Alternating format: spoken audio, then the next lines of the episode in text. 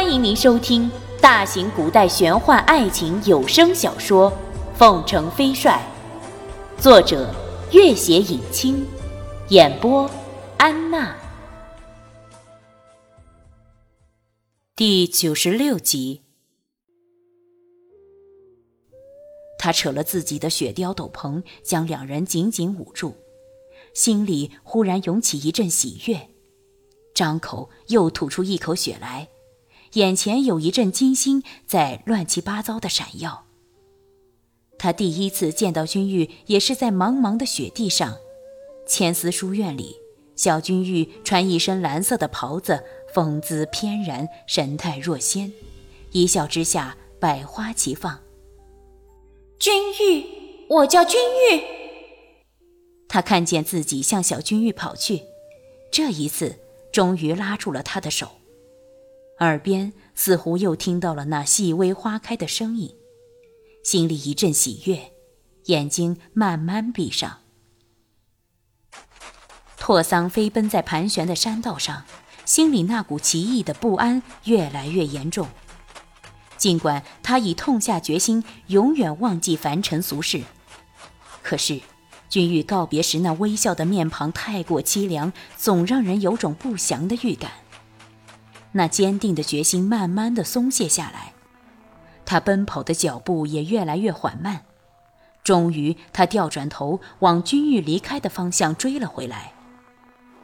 他一路追踪着山道上的马蹄印记，从夕阳西下到夜幕降临，终于，那马蹄的痕迹在山道的一片坡体变得混乱不堪，且就此消失。他探头看了看那片不太深的沟壑。有明显的小小雪崩的痕迹，心里那股不祥的预感几乎立刻化成了现实。他像壁虎一般踩着山崖跃下那沟壑，沟壑里砸了三个大大的雪坑，看得出一个是马的痕迹，而另外两个却是人的痕迹。在那马的雪坑印记上有一大片血迹，显然是马留下的。而雪地上的另一个坑边还有一小团血痕，几乎被冻成了一团黑红色的冰块，空气中似乎还有着微微的血腥味。他心里一松，君玉是一个人，这痕迹却是两个人。可是，如今这两人一马都已经没有了踪影。可是，立刻心里又一紧。那马蹄印却正是记忆中小帅的。他看了看沟壑凌乱的足迹，显然这场雪崩是马尸蹄造成的，并不太严重。所以那两人一马已经沿着沟壑往外走出去了。他顺着那沟壑的足迹走出去，天色早已黑尽，在那山道的分岔口，只辨识出那足迹是在往回走。墨汁一般的黑夜中，风呜呜刮着，像隐藏着无数的妖魔。拓桑已经完全辨识不出任何足迹了，他紧一步慢一步地走着，那两人一马似平平地消失了。好一会儿，忽然听得远远一声马的悲鸣，这悲鸣太过凄厉，久久地在群山黑夜里回响。拓桑多次听过这马的长嘶，立刻往那方向奔去。越来越边谷的夜风里，那马儿又是一声悲鸣响在耳边，几乎让人心胆俱裂。拓桑奔过去，他亮了火折子，却见一件宽大的斗篷紧紧罩着两人。他掀开斗篷，两个人都已经昏迷不醒，浑身冰冷。而那斗篷的主人竟然是朱鱼。他也顾不得朱鱼为何会出现在这里，又为何和君玉在一起，立刻分开二人，在两人口里塞了一粒药丸，然后一手抱了一人，在山道上飞奔起来。圣宫，烛光下，赤巴面色从未有过的焦虑。他虽然是外事总管，但是。平素静心修炼，修为虽然比不上圣宫第一流的得道长老，可也已经相当不错了。无论遇到什么事情也不会方寸尽失。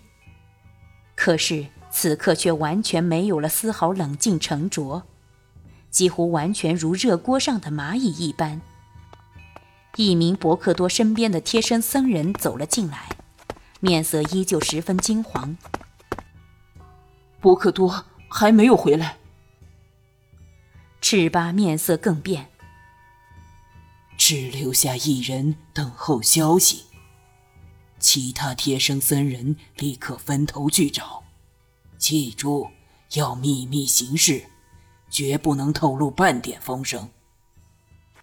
几名贴身侍从领命而去，赤巴手执转经筒，却哪里念得下一个字？约莫一炷香的时间，一名十分高大的教徒拖了条铁棒进来，正是夏奥。赤巴立刻道：“情况如何？”夏奥神色紧张的摇摇头：“莫非伯克多落到了拉汉教的手里？”赤巴几乎绝望了起来。明天就是换袍节，要是伯克多再不出现，到底该怎么办？换袍节不仅有圣宫上下和三大寺院的参与，更有驻地大臣的参与，双方要交换礼节。伯克多无故缺席换袍节，还是圣宫历史上头一遭。只怕会引起轩然大波和可怕的猜测。赤巴一声怒喝：“立刻叫贴身侍从！”留守的那名贴身侍从惶恐地走了出来。他是负责伯克多起居的两名侍从之一，对伯克多的行踪最为了解。伯克多最近行为是不是十分反常？贴身侍从不敢不答，只得道：“伯克多以前的行为一直十分正常，自今年雪域节后，就经常忧心忡忡，时常外出。都去了哪些地方？不知道，我们不敢过问伯克多的行踪。最初，我们以为他是寻觅地修炼。伯克多这一次是什么时候离开的？”大约八天之前，我们以为他会像以前一样很快回来，谁知道现在都没有回来。好了，你下去吧，一有伯克多的消息，立刻回报。贴身侍从答应一声，离开了。夏奥道：“现在该怎么办？”赤巴想了想。如果伯克多明天早上还不出现，就告诉来宾，伯克多生病提前闭关，无法出席换袍节。应付得过去吗？不知道，但是也没有其他办法了。驻地大臣的府邸，秦小楼今天起得特别早，因为今天要去参加伯克多的换袍大典。他这个驻地大臣的主要职责就是和圣公协调好关系，维持这片广袤的土地上的稳定，以免为外来势力所趁。出席伯克多的换袍大典是他一年工作中必须出席的重大活动之一。当他换好礼服，带了几名主要官员，正准备出门时，忽报赤巴有要事求见。秦小楼十分意外，可是听完赤巴的事由，他就不只是意外，而是惊诧了起来。你说什么？伯克多生病，提前闭关，不出席换袍大典了？赤巴点了点头。实在抱歉，昨晚伯克多已经闭关。秦小楼讶然道。可是从来没有伯克多在换袍节提前闭关的，因为伯克多病重无法出席，还请各位贵宾原谅。秦小楼和赤巴去年为了给西北军筹集粮草，两人多方来往，关系密切，心里虽然疑惑不已，却也不愿一直让赤巴为难，只得勉强的点了点头。好了，下官知道了，下官会向其他人交代的。多谢秦大人，告辞。告辞。博克多在换袍大典之际提前闭关的消息，虽然让众教徒意外不已，但是。这些一心修炼的教众也很快平静下来，各自做自己的功课去了。